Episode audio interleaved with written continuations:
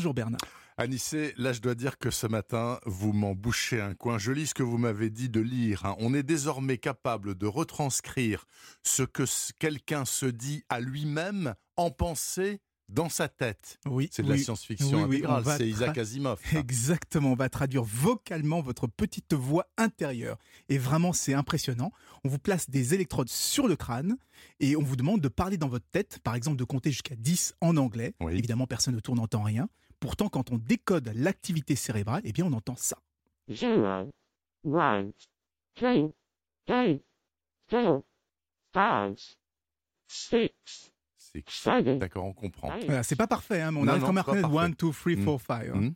Bon, alors c'est surprenant et ça marche aussi, j'imagine, avec des phrases un peu plus complexes, par exemple pour une conversation. Oui, ça c'est l'idée hein, justement, parce que ce qu'on vient d'entendre, c'était un premier travail des chercheurs de l'Université de Columbia. Ça restait un petit peu limité, on avait du mal à comprendre, mais l'Université de Californie San Francisco, elle est allée encore plus loin avec un système qui, lui, ne cherche pas à traduire vos pensées, mais plutôt les signaux qui sont envoyés à la bouche et à la langue. Il faut savoir que quand on lit ou quand on se parle dans sa tête, on a des cordes vocales qui bougent. Eh D'accord. bien, en décodant ce signal, eh bien, le résultat est beaucoup plus clair. Par exemple, on a demandé à des personnes de lire dans une phrase dans sa tête The proof you are seeking is not available in books. Écoutez ce que ça donne.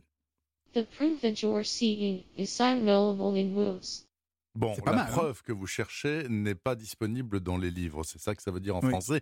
C'est assez étonnant, mais ça sert à quoi, si je puis me permettre, hein, de faire de la télépathie, de communiquer avec, les, par exemple, les personnes dans le coma? Alors peut-être pas avec une personne dans le coma parce qu'il faut penser consciemment les mots pour qu'ils puissent être décodés, mais c'est vrai que le premier usage va être médical. hein. Ça donne par exemple l'espoir de pouvoir communiquer avec les personnes qui sont paralysées ou des personnes qui ne peuvent plus parler après une attaque cardiaque, Ça, par exemple. Parce qu'on le rappelle, hein, euh, certaines personnes euh, après un AVC ont des difficultés à parler ou à se faire comprendre. Eh bien ce type de système va pouvoir les aider. C'est même plus que certaines personnes, c'est un tiers Un des tiers. patients qui ont un AVC grave qui ne peuvent plus communiquer.